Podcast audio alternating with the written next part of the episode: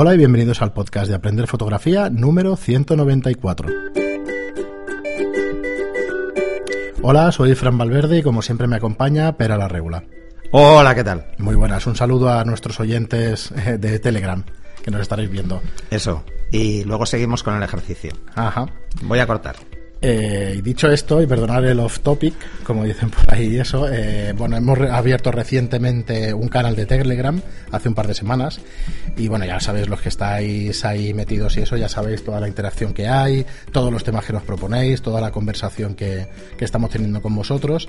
Y que bueno, si os parece, lo tratamos en el siguiente programa. Hoy tenemos un montón de preguntas de iBox y todo esto, y lo dejaremos para el siguiente. Pero bueno, nada, solamente decir, espera, que, que contentos es poco, ¿no? Lo que estamos. Sí, Es sí, yo estoy encantadísimo, vamos. Sí, estamos sorprendidos, aunque deberíamos haberlo sabido por, por pues, porque sabemos quiénes nos siguen y cuántos nos seguís.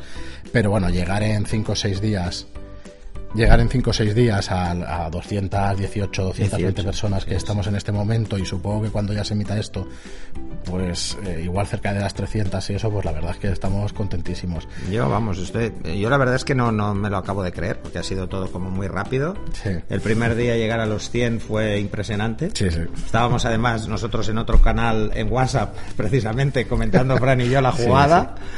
Porque nosotros entre nosotros usamos WhatsApp por costumbre. Claro. Lo que pasa es que al final nos vamos a pasar a Telegram. Yo la verdad es que, bueno, Porque las veces que lo he utilizado, las veces que lo he utilizado es una maravilla, ¿eh? A mí me gusta más. Por cierto, el corte lo voy a meter entero. Sí, sí, sí. Ponlo, súbelo directamente ya nos irán diciendo. Bueno, no podemos estar, ¿eh? Por el canal de Telegram ahora estamos grabando. Sí, sí. He visto yo he puesto ahí algún mensaje de, eh, vamos a grabar, vamos a grabar. O sea que, pero bueno, vosotros mientras, si queréis ir inter- interactuando, es, es una de las gracias, ¿no? El canal tiene vida propia.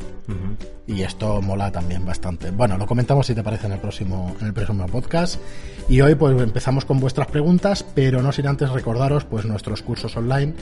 Eh, tenemos cursos, eh, hemos creado una plataforma de cursos para que, para que podáis aprender fotografía a vuestro ritmo. Eh, son cursos son cursi- eh, cursos que, que contienen 10 lecciones cada uno, ¿vale? Y empezamos con lo más básico de fotografía, ¿vale? Tenéis un curso teórico de fotografía y luego uno práctico de fotografía donde salimos a la calle y Pera nos explica todo lo que necesitáis saber, todo no, porque realmente curso básico, luego tendréis el, el intermedio, el avanzado y ya sabéis que en fotografía, mm, bueno, puedes aprender pues toda la vida, ¿no? Pero Sí. tenéis estos dos como básico y de teoría y de práctica. Luego bueno, es que aquí hemos preferido separarlo porque una cosa son conceptos que, que es bueno tenerlos claros a priori, porque si no, luego un curso práctico, teórico, todo mezclado, se haría densísimo, o sea, sería in- incomible, ¿no? Sí. Es muy denso el teórico porque hay muchos conceptos, pero que se pueden ir pasando, o sea, no hace falta mm,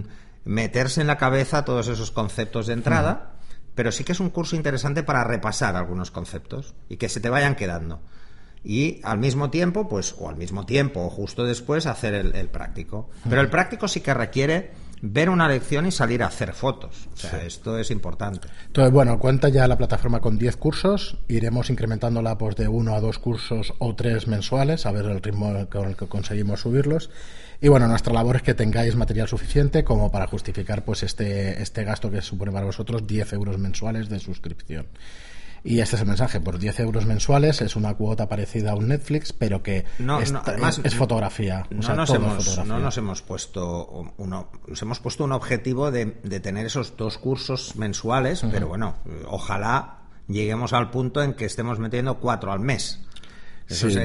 bueno, la verdad es que lo veo difícil porque pensaba que la edición y eso, pues bueno, nos lleva, nos lleva algo más de tiempo de lo pensado y pensar que, que un curso de estos mínimo de grabarlo unas tres jornadas y luego entre edición y tal otras tres, cuatro jornadas. Entonces, Sí. realmente ya es un, es un trabajo interesante. Entonces, bueno, bueno, por lo menos que lo sepáis, ¿no? La interioridad de los cursos y eso, pero que los hacemos pues creemos que es un formato pues bastante atractivo para que lo podáis y además, seguir. en, en un caso lo que nos tuvo, lo que nos pasó, o sea, también hay que comentarlo. O sea, tuvimos un problema con el micro, no nos Mm. Ah, dimos sí, es Y no solo por el viento, sino porque además había interferencias. Entonces tu- tuve que doblar tres trozos al final en postproducción, que no es un poco coñazo. Sí, ah, bueno, sí, sí. los primeros sí, pero luego ya... Pero luego había tres capítulos enteros con prácticas, que, que estábamos haciendo prácticas, que claro, es que no me oía ni yo para intentar doblarme. Entonces, Eh, eso requirió que además nos centráramos durante unos días a establecer muy bien cómo iba la configuración para aislar las interferencias al máximo de, los, de los micrófonos inalámbricos. Y a partir de entonces ya, bueno, vamos cogiendo dominio de todo, incluso de los micros inalámbricos que además es unos micros que hemos usado muchísimo porque en estudio lo hemos usado muchas veces. No habían dado y, tú en el hotel y en varios sitios. Pero claro, eh, son zonas pues que ya están de alguna forma eh, aisladas de esas interferencias, porque son edificios. Y claro, salir a la calle es otra guerra, es otra guerra. Sí, de hecho recomendabais eh, cola de ratón, me parece que se llamaba, unos unos accesorios para los Sí, pero en ese caso sería muy incómodo porque eso es para montar en un micro en percha. Claro, entonces tendríamos que ir eh, colgando, digamos, la jirafa y eso y en, plena calle pues estar ahí con la jirafa y tal y bueno, en principio la producción es pequeñita, o sea, sí, vamos yo, de vez en cuando nos acompaña Carol y eso, que, es mi mujer y bueno, eh, bueno, los recursos o sea, es familiar, es como familiar. La verdad es que sí. pero bueno, sale Fran y su mujer a grabarme. que eso queda como muy familiar. Es así. Bueno, pues nada, eso, deciros que son 10 euros al mes, que es una suscripción pues básica de Netflix, pero que está todo enfocado a fotografía y que esperemos que dentro de un año con veintitantos cursos, pues mm. que realmente tenga un contenido que, sea... Yo, sinceramente, creo que el contenido ya es potente ahora, pero es que mm. yo entiendo que con 20 cursos pues, pues estará mucho mejor. Y ya está, no damos más la paliza con nuestra autopromoción y vamos con vuestras preguntas, eh, preguntas que nos lanzáis por iBox y, y por los comentarios en la web. Vamos con Antonio González que nos dice, excelente, muchos compañeros necesitan guías de fotografía. Vale, este comentario ya sé que viene. nos dice, muchos compañeros necesitan guías de fotografía.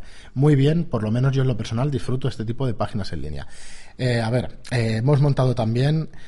Mm, unos vídeos de promoción, ¿vale? De los cursos. Y si los queréis también disfrutar, nada, son tres minutitos de vídeos, pero son tres vídeos interesantes. El de enfoque, el de flash y el de retrato de carácter. Que son Donde damos una pincelada de lo que luego hay en los cursos.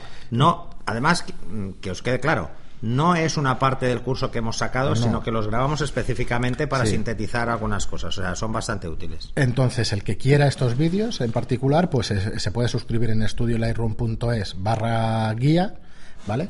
Y allí pues eh, te, te suscribes, eh, te captamos el mail, la verdad es que eso sí, nos quedamos con el mail, pero luego te iremos mandando pues estas, estos, estos mensajes, primero los vídeos gratuitos y luego ya pues te, iremos mandando pues los podcasts que vamos lanzando y todo esto. El que no quiera recibir esta información no hay ningún problema, no se suscribe y ya está. ¿eh? No, no, luego te puedes suscribir. Lo, que, lo puedes coger los vídeos y luego ya te Mira, en, muchos, en muchas webs entraréis y os dirán una suscripción para mailings y demás. Mm, bueno, esto es prácticamente es lo mismo, pero recibís cosas a cambio. Esa es la ventaja. Esa es la diferencia fundamental, que al menos recibís cosas. Sí. Muy bien, y nada, eso que lo sepáis, que, que a partir de ahí podéis, bueno, podéis descargar estos vídeos y que entonces entráis en, en nuestra lista de correo, que básicamente lo que vamos a hacer es anunciar nuestras novedades, no haceros digamos que yo no lo veo spam porque te, tiene que interesar la fotografía. Ah, no, claro, claro. No, Siempre va a ser relacionado con lo que hacemos nosotros. efectivamente. No, te mandaremos cosas para vender ni nada. no, vamos a vender otras cosas. Vale, en principio es eso. Eh, los podcasts que van lanzando, hemos hecho una selección de, de los que creemos que son los mejores podcasts de los que se han hecho y bueno, sería llegando por mail y eso. O sea, que el que quiera, pues que se suscriba estudiolarroom.es barra guía, ¿vale? Y lo dejamos ahí en las notas del programa. Y seguimos con fotografía tras la cámara. Eh, que esto, oye, con todos los respetos, sí que es un poquito de spam, pero a mí no me importa decirlo porque es un podcast también que nace ahora de fotografía y nos dice, debo aplaudiros por estos programas. Hace poco me he lanzado al mundo de los podcasts y tras tres programas lo único que puedo decir es qué difícil es esto y qué bien que se os da. Así que con todo el respeto... meto, meto una cuña. Eh, tenías que habernos visto las primeras semanas grabando. Era patético, de verdad. Eh, ahora, cuando oigo esos programas, pienso, joder, qué mal lo pasamos. O sea, los primeros fueron durillos. durillos, porque además llevábamos un montón de cosas preparadas mm. y, y, teníamos la sensación de que nos podía llegar a quedar incluso encorsetado, ¿no? Hasta que llegó un momento que yo dije, paso. O sea, no, mm. no quiero ni leerme las preguntas de la gente antes, no quiero tal. Eh, como mucho, me voy a apuntar tres líneas del tema que vamos a tratar de hecho yo el, primer programa lo leí directamente. Sí, sí, yo, yo no, pero prácticamente. O sea, estábamos leyendo. Entonces, Tranquilo, eh, tranquilo, eso, es- eso se pasa, Sí, ¿eh? eh, dice, así que con todo el respeto a los que os ponen la puntilla, no tienen ni puñetera idea de lo difícil que resulta y lo bien que lo hacéis. Eso como opinión a los podcasts en general. Como fotógrafa os aplaudo, o sea que es una chica, es una mujer. Ah. Dice este... Bueno, yo aplaudo que seas una mujer porque hay menos. Sí, Entonces, nos eh, siguen menos, pero bueno, sí que nos siguen No, muchas. no, ¿eh? tenemos bastantes O sea que- seguidoras. Que es estupendo. Pero evidentemente no es, no es por lo guapo que somos, o sea, es- no es por eso, o sea, menos mal. No, no. Eh, menos mal que mi mujer no escucha estas cosas. Dice, me falta tiempo, pero me planteo seriamente suscribirme a vuestros cursos. Me surge una duda en cuanto a retratos e iluminación. Ando detrás de un Octa grandecito para mis Profoto. Y aunque encuentro alternativas de otras marcas compatibles, me da miedo porque no las venden junto con los pies, que imagino deben ser más específicos para soportar el peso. ¿Podéis recomendarme qué tipo de pie debo comprar? ¿Son especiales? ¿Dónde puedo adquirirlos? No me gustaría que mis focos terminasen por el suelo por el peso, así que os agradecería mucho la información o alguna alternativa. Gracias de nuevo. Mira, eh, gracias a ti por enviarnos Sí, este sí, correo. Bueno, ya como última puntilla sobre lo que decías al principio, quizá una de las ventajas es que, eh, que esto sea fluido, es que somos dos. Y eso, uf, hablarle solo al micro, a mí me está pasando cuando estoy haciendo cursos en casa. cuesta una barbaridad. Y cuesta, cuesta. Te tienes que hacer a la idea. Y el primero, que fue el de el de Lightroom, lo pasé mal, pero mal en no, lo siguiente, porque además el audio no acaba de quedar como me gustaba, etcétera, etcétera, ¿no? Así que tranquila. Mm, Tranquila que se pasa, todo eso al final se pasa. Ahora cuando tengo que hablarle al ordenador me imagino que estoy con Fran, que es más rápido tú. Sí, sí, es, es- Es yo así, ¿eh? lo Es tenía claro desde el principio. Digo, una conversación costará menos y, ostras, será más, más fluido. Lo pasamos no- mal, yo creo que los tres primeros programas, luego ya fue muy fluido. Porque fue eh, grabar dos una semana y la semana siguiente cuando fuimos a grabar ya estábamos más tranquilos. Sí, sí, es ¿Pero por qué? que- Porque además la acogida fue muy buena, incluso desde el primer programa. Eh, nos- no- y eso, hombre, quieras o no, como te, te- te entra bien, pues te sientes bien y cuando llevábamos un mes empezábamos a ver que esto de las descargas subía y, y nuestras eh, expectativas más... eh, bueno, la- las de los sueños casi eróticos más profundos en cuanto a seguidores, las arrasaron. Y entonces, eh, pues claro, te empiezas a estar tranquilo y ves que la gente te lo agradece muchísimo y además te tratan, antes lo comentábamos, con un respeto increíble, cosa que me, me- me- Sí, me sí, nos sorprende. ¿no? Porque, porque rompe un poco el canal de esto que es Internet, que es como muy impersonal. Sí, yo tengo muchísimas cosas que agradecer al podcast. Si, si, si queréis lo comentamos el viernes y el, o sea, el miércoles y el viernes que haremos los dos programas normales y tal. Nos basaremos más en el tema de Telegram y, y en un tema de, bueno, de marketing online, digamos, y eso para, para explicaros un poco cómo hemos hecho el podcast, para ayudar a una de nuestras oyentes, Sí. que es Silvia, y además eh, darle cuatro consejos o, o cómo lo veo yo y cómo lo ves tú con el tema del, del, del blog que tiene de viajes y tal. Ahí trataremos más el tema, pero claro, una de las cosas que quería decir más atractivas de un podcast es que hablas directamente al oído del oyente y esto sí. es impagable. Por eso decimos lo de escuchante, que a mí me gusta mucho. Porque Bueno, oír, sí. oír es un acto absolutamente Pasivo. reflejo. Pasivo, Pasivo digamos. totalmente. Pero escuchar es intentar entender lo que te están explicando, lo que Claro, estás oyendo. Al final no deja de ser una cosa. eh, la fotografía es un tema general, ¿eh? no es de nicho, pero, pero al final es una cosa que te interesa, entonces estás escuchándolo con el mayor interés. porque Mm. Y esto es una de las cosas que tienen los podcasts, que son programas específicos para intereses específicos. Y además tú y yo hacemos lo contrario No lo que se dice, ¿no? Que es... Por eso tenemos dos orejas y una boca, ¿no? Para escuchar más que hablar. Bueno, pero no paramos. pero nosotros, claro, como tenemos que hablar, porque si nos quedáramos aquí callados y reflexivos. Sería un poco- Volviendo al tema de los, de los trípodes o los stands. No, Eh, lo llamaba a pie, yo te pero- lo digo. Eh, Profoto hace unos años, hace bastantes años, empezó que como no tenían stands, vendían Manfrotto. Eh, ellos te recomendaban los stands de Manfrotto, que a mi modo de ver son los mejores, Sí. pero con diferencia en cuanto a, a- a trabajo y en cuanto a robustez. Luego empezaron a ofrecer unos que no eran Manfrotto, que eran como una segunda marca, algo así, bastante más livianos y bastante más baratos, que llegué a odiarlos, pero profundamente. Eh, y volví a los Manfrotto. Entonces, te tengo que decir que en, creo que es en eBay, en eBay o en Amazon, hay un pack de Manfrotto que a mí me encantan estos trípodes porque compramos como 20 de estos, de estos stands. Pues serán los 0.55 estos. No, no, e- eran unos stands que además se pueden ir enganchando uno con otro. Y entonces en el estudio los tienes todos de pie porque uno aguanta al otro. O sea, no tienes que tirarlos por el suelo ni meterlos en un armario, sino que quedan bien. Y además venían con una bolsa. Eh, tienes que poner stand en vez de trípode. Claro. Porque si no, no te lo va a encontrar. Sí. No, es que estamos haciendo la sí. búsqueda al mismo tiempo. Están. Están, sí, pero el 055 es trípode. No, no, me estoy es- es equivocando trípode. yo. Hmm, Aquí Míralo, aquí están. Es, es el 1004 back, el que yo te recomendaría, pero no sé si es el que Ese, a ver, déjamelo ver. Sí. Es parecido, ¿no? No, no, Sí. es este, es este. Vale, vale. Es que lleva un clip. Sí, sí, vale, es vale. este. Fantástico. Eh, ponemos el link notas, sí. de, de Amazon de esto porque impresionante. Y luego, claro, mira, ves aquí tienes el dibujo Sí.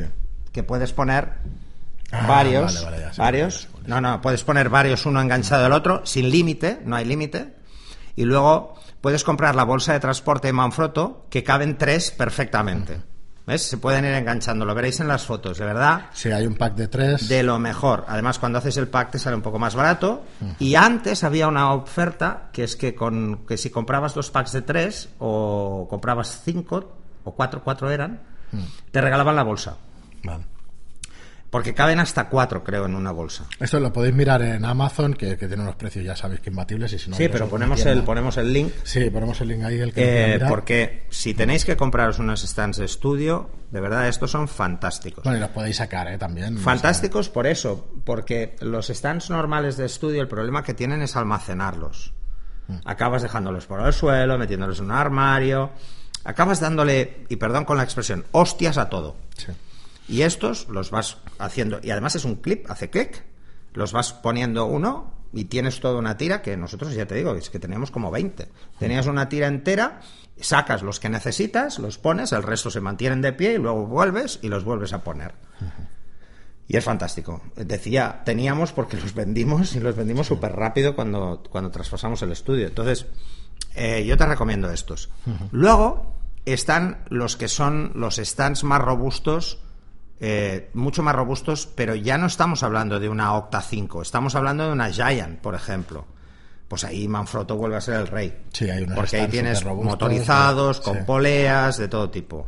Y las jirafas. Yo las mejores jirafas son las de Manfrotto. Yo de Doble polea para mover horizontal y vertical, para hacer movimiento Ajá. 3D.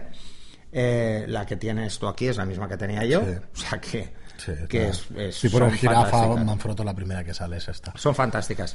Los stands inicialmente, ya te digo, que venían con Profoto, que además los veréis, que tienen pone Sí, Profoto y 1004. tal, Mm. son, bueno, aceptables. Aceptables. Pero ¿qué pasó? Son aceptables, ¿por qué? Porque era como una submarca de Manfrotto, porque al final eran Manfrotto, pero llegó un momento que empezaron a ponerlos como más sencillitos, más endebles, que subían mucho, pero eran muy finos. Lo que tenéis que vigilar es, primero, cuántos metros sube. Los Manfrotto estos puedes subirlos a más de 3 metros. Eh, ¿Cuántas secciones tiene? ¿Cuántas más secciones? Más fino es el extremo final. Pensar en eso. Sí, menos O sea, es mejor que tenga tres secciones que que tenga cinco. Eh, porque entonces lo que hacen es balancearse y se comban. Al final se pueden deformar y tal. Y luego cuánto peso aguantan. Pensar que una, una Octa 5 con un compacto, pues debes estar alrededor de 7 kilos. Bien, bien, ¿no? Sí. Tranquilamente. Sí, ojo, porque además eso también ha cambiado en, en Profoto. También ha cambiado en Profoto. Antes los rings de Profoto eran como de acero, como galvanizado, no sé cómo se llama, este acero que es... Sí, esa- sí. Y pesaban la hostia y ahora los han hecho... Los han- Hay, hay unos que son de plástico y otros que son... no, eh, no es carbono, plástico. pero es una especie de aluminio Sí, es una con- mezcla, con carbono hierro, igual, porque sí. son muy duros. Son muy duros, son negros y son mucho menos, Mucho más mucho compactos, ligeros. más ligeros. ligeros, sí. Así que, sí. bueno, creo que información tienes. Hmm. El, el modelo de Manfrotto y eso lo verás en, en el link que pondremos ahí. Muy bien, pues nada, aquí te dejamos. El link no lo tenemos de tu podcast, pero pásanoslo, que no tenemos ningún problema en sí, sí, ponerlo. sí, sí, sí. Fotografía tras la cámara y ya te escucharemos, que la verdad es que no me ha dado tiempo. Y avisamos a, los de a los de Telegram ahora mismo que tienen Sí, sí, otro que hay podcast ahora. Escucha. Muy bien, y seguimos con Scuderman, que nos dice muy bien, como de costumbre. Habrá que repasar los parámetros de cámara a ver si me baño con mi Nikon. Esto venía. Scuderman. Sí, esto Ah, venía de escudería, de aquellos, eh, de aquellos podcasts de los ajustes de cámara. y Ah, tal. vale, vale, vale. Y bueno, luego otro comentario, que este sí que no, fuera de contexto no tiene sentido. Y luego nos dice, es un placer escucharos como siempre. Como apunte, Fran, ponte las pilas con Nikon. lo sé, lo sé, gracias por el consejo y, y me pondré Menos mal que te ha algún caído día. a ti el marrón. Algún día me pondré las pilas. La verdad es que, a ver, eh, deja de interesarte un poco los modelos, los nuevos y tal, cuando ya trabajas con tantísimo A ver, material. yo el otro día fui con mi hija mayor que se quiere comprar otra cámara. Ah, sí.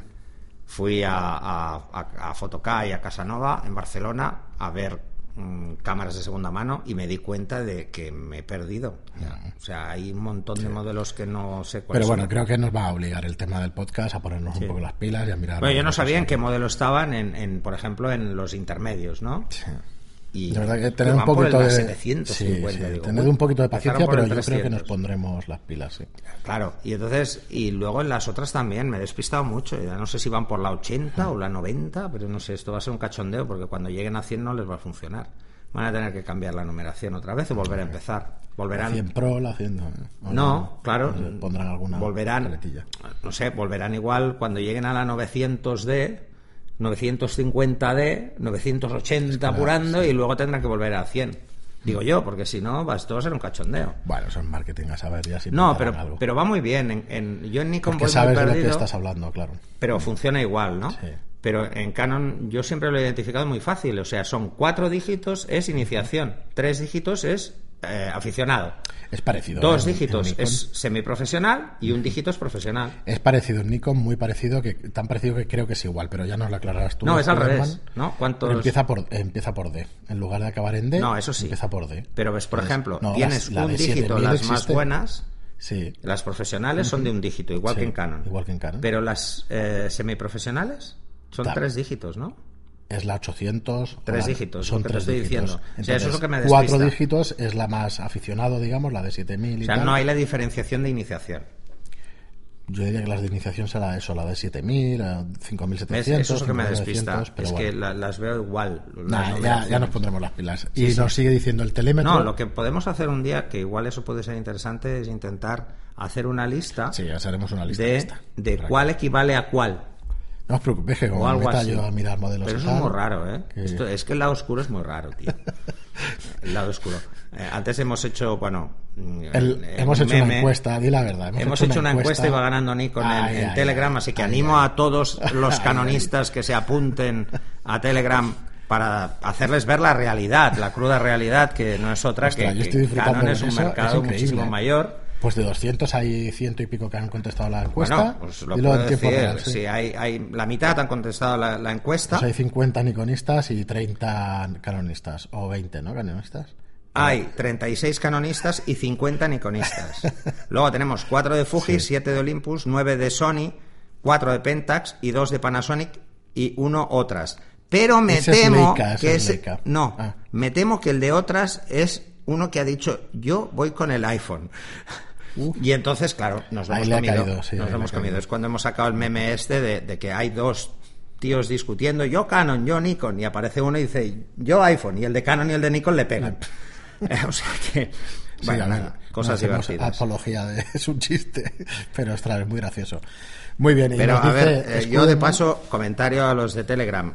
Acabamos de subir el vídeo, tío. No, no pueden haber tantos mensajes. No los mires, no los mires que nos despistamos. Eh, nos sigue diciendo Scuderman, o me sigue diciendo con el tema de Dice, Nikon. Alberto Lázaro dice, alguien más ha cantado la sintonía después de que Fran ha dicho el número del programa. Desde luego. Nosotros movemos la cabeza para, para calcular el tiempo que dura. Dice, el telémetro es para avisar de la confirmación de enfoque, la flechita te dice si el enfoque está delante o detrás del sujeto y el circulito verde te da la confirmación de enfoque y funciona con objetivos manuales. Es cierto, yo no lo recordaba, pero es cierto que, que funciona Me así. he lo del perdido, perdón, el Telegram. El, el telémetro nos decía que me parece que en algún en algún podcast decíamos que yo no sé, o sea, el telémetro para qué era y tal, y él nos lo aclara. Las flechitas para la Ok. izquierda o derecha, el telémetro, que Sí. hay algunas Nikon y las Leica y tal que tienen Sí. el telémetro, tienes la flecha para tirar a la derecha o a la, o a la izquierda el aro de enfoque y ahí te confirma entonces el, enfoque. ¿vale? Yo no lo recordaba, ahora al leerlo contigo pues sí que lo, lo he recordado. Telemétricas. Sí, las telemétricas. Muy bien, Scuderman, pues nada, muchas gracias por estar ahí, que sé que, que estás y, y nada, yo Pero bueno, esto era todavía mucho más divertido cuando teníamos en químico el, el prisma de enfoque que entonces Sí. eh, se la desenfocaba en el lado derecho o en el lado izquierdo del prisma Ah. si tenías que ir hacia la izquierda o hacia la derecha en la distancia de enfoque. Esto ya ni me ac- Y bueno, la Yashica hecho, era que cortaba la imagen y la tenías que unir. Todas cortaba la imagen Vale. en el centro, pero en los Pero- lados Ah, mm, te no dabas cuenta nunca. de si se desenfocaba mucho más un lado que otro, porque estaba tirabas. ladeado, entonces sabías si estaba por delante o por detrás el foco. Se veía muy bien en aquella Pero eso iba muy bien, por ejemplo, cuando querías llevar el foco atrás, que podía ser rápido. Claro. Eh, un día de estos la vuelvo a coger. Hmm. Bueno, Mauro se ha comprado una Canon eh, EOS, hay una Canon no EOS, sino anterior a EOS, Sí, una dijiste. AE1, y está, está loco con la química. Claro, es que si sabe ahora hacer fotos y tal, sale con la química, tienen ese rebustillo especial cuando la revela. Bueno, que, supongo que él, que él estuvo con la química hace muchos años, pues como yo, porque, porque eso que había, evidentemente. Pero claro, es que además se ha comprado uno de los modelos más bonitos de Canon. La E1 es preciosa. Es como una Leica, eso, es preciosa. Pero bueno, Bueno, seguimos, Yo tengo- yo tengo alguna, ¿eh? seguimos con Rubén Minsa, que, que referente al curso de foto, bueno, al curso no, al, al podcast de fotografía en exteriores que, que hicimos el viernes pasado. sí. Nos dice un, eh, no, el viernes pasado, no, el anterior. Dice, hola, un gran tema y denso para novatos como yo. Lo tendré que escuchar varias veces y acompañarlo con los cursos de iluminación para ir cogiendo los conceptos. Un buen libro para los que utilizamos flash de zapata es Sin miedo al flash. Yo ya me lo he leído, pero al igual que este podcast tendré que leerlo varias veces para que se me queden los conceptos. Un saludo. Yo, yo te recomiendo Iluminación del David Brackell, Sí, yo iba a deciros que habrá que hacer una recopilación muy de bueno. todas Otra las vez, sugerencias. hicimos, una, hicimos varias recomendaciones hace muchos programas, pero habrá que hacer una lista. Sí, además en Telegram ahora nos han dicho un montón Uy, de sí, y eso. algunos no los conocía. Sí, y entonces hay que, bueno, a ver si podemos hacer una lista y que lo tengáis Además, aquí, aquí eh, eh, bueno, hay dos libros muy buenos de composición y salieron enseguida los dos primeros comentarios y además son dos libros que ¿no? tenemos, o sea que eh, eh, os voy a leer un mensaje de Telegram que me ha hecho mucha gracia, que es relativo a la canción del principio. La tenemos ya en la cabeza metida. El día que la cambien verás. Y la contestación de otro en, en Telegram es no, no, eso no se puede cambiar. ¿Vale? Eso se queda. Es, la verdad es que hemos recibido muchos comentarios al respecto de la sintonía. No os preocupéis que esa Pero, sintonía pero es esa nuestra, sintonía la ya- compramos, bueno, la, no, la nos enviaron, gente, nos ¿eh? enviaron Sí, eh, gente, unos que, un- que vendían no sé qué de cosmética y Sí. tal, que tenían la misma es una canción de estas en y que la Jamendo. gente, claro, se, se descojona. Sí, en jamendo.com encontráis música gratuita, pero cada vez menos. Eh, se pagaba, se pagaba poco relativamente, creo que eran entre 30 y 50 euros, pero que sepáis que esa música la podemos utilizar y que tenemos los derechos porque ya pagamos la licencia y será, será esa para siempre porque al final quedas identificado ¿no? con una música o con una frase y todo esto. Bueno, seguimos con Orm, que nos dice, vamos a darnos caña a ver si acabamos, espera, con, Sí. con los mensajes, así podemos tratar otros temas en el siguiente. Dice, Orm nos dice, muchas gracias por vuestro esfuerzo divulgativo. Llevo ya un tiempo escuchando vuestro podcast. Soy aficionado y siempre descubro y aprendo algo nuevo en vuestros episodios. Me, me ha encantado vuestra última iniciativa de Telegram. Seguid así y de nuevo muchas gracias. Pues nada, gracias a ti. Gracias a ti. Por escucharnos. Y Edu nos dice, ole, por fin he encontrado un programa que andaba buscando. Adelante chicos, os seguimos. Pues gracias. Gracias, gracias. Eh, y Iruzka nos dice, siempre haciéndome caer las babas hablando de Mac. Lástima que acá, en Argentina, es prohibitivo. Solo puedes comprarlo No, no, si viajas en al exterior y lo Argentina y en todas partes. Mira, escucha, escucha. Dice, por si les interesa, les, eh, les dejo una nota eh, en la que una persona hizo la experiencia de viajar desde Argentina a Tokio, compró una MacBook Pro, volvió con ella pagando impuestos, eh, aduanas ¿De y tal, y le sobraron unas monedas respecto a lo que le costaba comprarla en la tienda oficial acá. O sea, se pagó el viaje y todo. Costaba pero lo claro, mismo. eso es por la depreciación de la Es- moneda, probablemente. Nos deja aquí el enlace. No lo sé, no lo sé, pero no, no Sí, sí, debería ser así. Esto me parece un salvaje. Sí, hoy en día. No debería ser así. O sea, nos están vendiendo que todas estas marcas son globales y, perdonar la frase, y una mierda. No es verdad. no es verdad, no es verdad. No es verdad. tenemos sitios que no. Porque yo, por ejemplo, hay una cosa que me sorprende y me, me, me ofusca. Yo me voy a Canon, a cualquier tienda Canon, y en toda Europa tengo el mismo precio. Porque eso sí que es cierto. En Alemania vale lo mismo que aquí. Sí. ¿Vale? Pero te dicen mil euros. Pero es que en Estados Unidos son mil dólares. Y es y para nosotros. no tiene nada que ver. eh, claro, sale más barato, me sale más barato irla a comprar a Estados Unidos.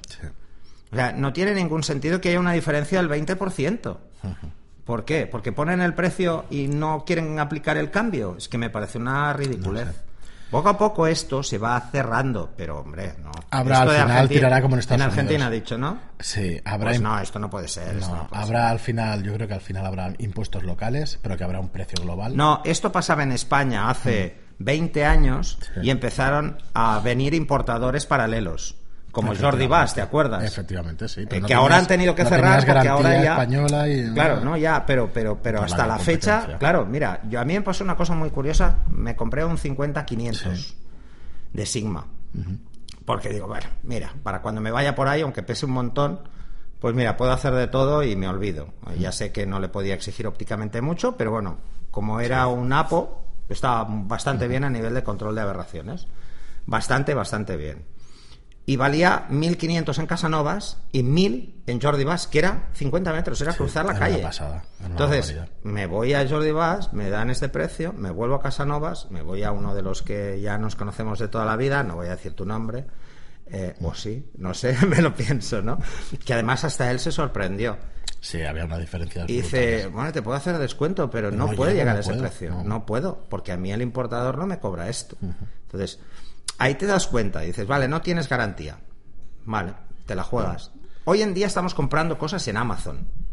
¿Dónde está la ¿Dónde garantía de está la garantía? O sea, ¿dónde estoy comprando la- cámara de, claro. de- de Amazon? No la estoy comprando en España, la estoy comprando igual en, en Kuala Lumpur. Sí. Yo qué sé. Entonces, no nos la importa misma o sí Amazon nos me da, importa. me da la impresión que la misma Amazon hace ya importaciones y vete tú a saber Ah, la regulación Claro. que hay por ahí. y Eso, Entonces, bueno, no es que me ver, des, que estoy convencido. de Eh, o bueno. se empiezan a poner las pilas los distribuidores locales para rebajar sus costes, Sí, o tarde o temprano esto va a petar. Sí. Va a petar porque a la gente llega un momento que, Seguro. que lo- el tema de la garantía en según qué cosas le da igual. Le da igual. Fijaros, eh, a nadie pone ningún reparo para comprar cosas por 20 euros en Amazon. 20, 30 euros. Bah, si no funciona, son 30 euros. Efectivamente. ¿Vale? Amazon da unas garantías y como da unas garantías tú puedes devolverlo. Claro, pero es Amazon la que las da, ¿sabes? Claro, El tú puedes devolverlo. Entonces, si no funciona, lo devuelves. Y- Pero si no funciona al cabo de seis meses, te da igual, porque está más que amortizado casi seguro. Sí. Eh, en una cámara esto es muy arriesgado. Yo, vamos, Es muy arriesgado. Aún no he hecho ninguna compra y mira que hemos puesto algún enlace y tal para que lo vierais y eso, pero yo no sé. A ver, también es verdad que en Amazon hay tiendas profesionales de fotografía, inglesas y tal, y, y seguramente de aquí, que Mm. te van a dar garantía sin ningún problema y eso, pero yo la buscaría, la Pero bueno, pero ¿cuál es el problema? Si tienes una avería, tienes que enviarlo fuera. El equipo te va a salir más caro que, que si lo vas tú a tu tienda local. Entonces, yo abogo por el comercio local, pero ojo, por favor, Sí, pero- controlemos este tema. Sobre todo esto hay que decírselo a Canon, Nikon y a todas las grandes. Esto no Es se complejo, puede permitir. Porque si no le pasa, pues lo que pasa a esta chica, o chico, no sé, no me, no me acuerdo ya, eh, en Argentina, me parece una barbaridad. Bueno, perdonar, ¿eh? pero es que me, me ofusca bastante este tema, ¿eh? porque me molesta. Bueno, eh, seguimos con Buble Me, o ya me acabamos. también porque a, mi- a- a Alex, Es que nos pasa, a mi socio, como, como compra en India, le sale mucho más barato. No Sí, te fastidia. Porque ahí no es el Entre 21 IVA, de IVA. No sé qué, sí. Están pagando igual el 5. Sí. Digo, coño, hostia, un 15 ya de entrada. Y luego encima se aplica el precio España. Digo, joder, Sí. que es más, ¿sabes? Y al cambio sale más barato.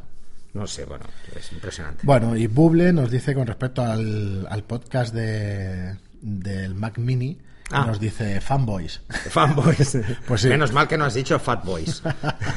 pues sí, fanboys. bueno, no, no es cuestión de fanboy. A Porque mí sí, barriga tenemos los dos. me gusta, obviando ese comentario, me gusta la, la- a mí me gusta la tecnología, me da exactamente igual. Ah, no, a mí una que también. otro. Lo que pasa es que La verdad es, que es muy chulo el Mac Mini, ¿eh? Sí, muy chulo, ¿eh? Mucha gente debería planteárselo. Sí. Creo que ha pasado sin pena y gloria más en España que en el resto del mundo. Sí, con, con respecto a esto, Mac Francis nos dice, se os olvidó un detalle, para Lightroom, y ahora te explicamos, para Lightroom tira de gráfica y por 1.700 euros podría pillarse un PC Gaming, Gaming es...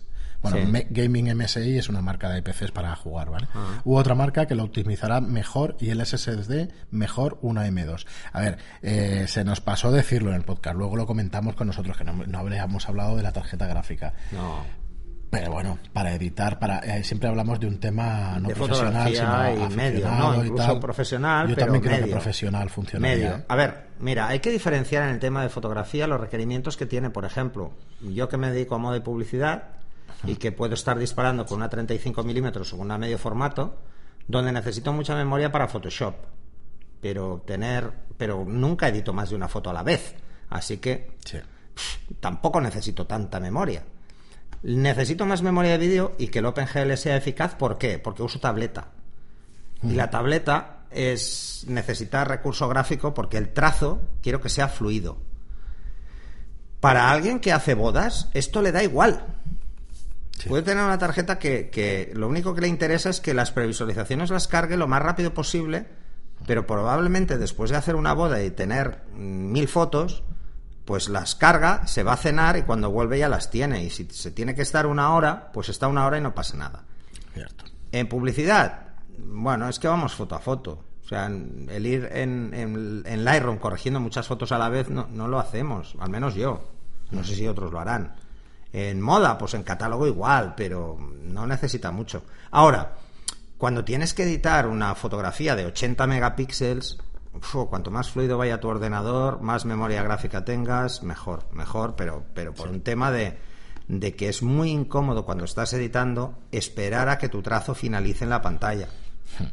Porque eh, es una constante frustración, ¿no? De Sí. hecho, piensa que incluso teniendo un, un iMac muy potente, como el que pasa, tengo te yo, pasa. me ha pasado. O sea, me ha pasado un cierto retraso. Y es porque igual llevo editando 10 fotos, la memoria está un poco tonta, pues no toca otra que cerrar Photoshop y volver a abrir, para que refresque caching sobre todo. Haber dicho eso, Sobre todo la memoria virtual. Tienes toda la razón, ¿eh? Cualquier PC de estos para jugar es lo mejor que podéis hacer para. Sí, porque suelen tener tarjetas ¿eh? gráficas muy Muy potentes. potentes, muy potentes. Y como están pensadas para vídeo 3D Efectivamente. o para, o para render, pues claro, son muy, muy potentes.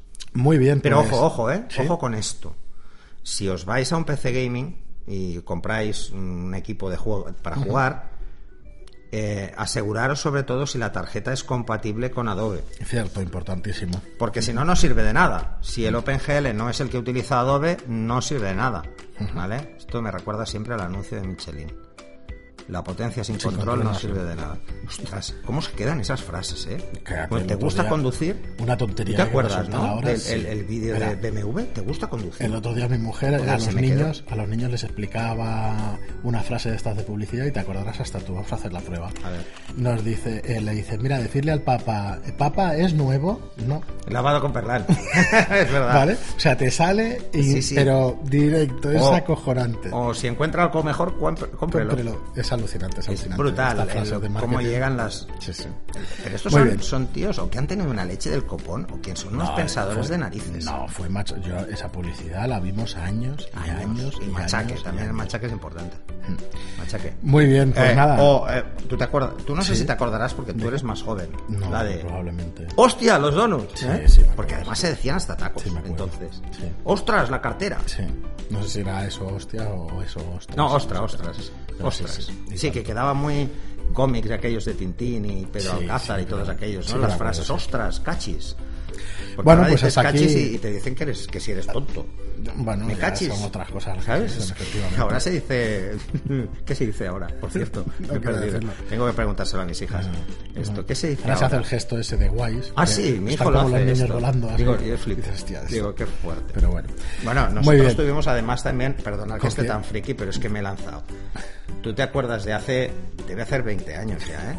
De los primeros vídeos que empezaban a llegar eh, por internet, vídeos como memes, que eran anuncios publicitarios reconvertidos, Seguro el de visto. WhatsApp.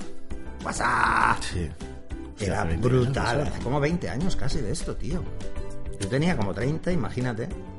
Yo era, yo era recién padre.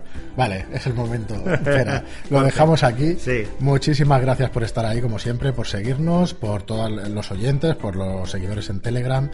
Y ya os, como os digo siempre, si os gusta el contenido y queréis ayudarnos, pues dándole difusión es como mejor nos ayudáis, con una reseña de 5 estrellas en iTunes y un me gusta o un comentario en iVoox. Muchas gracias y hasta el siguiente. Hasta el siguiente y nunca somos tan frikis, ¿eh?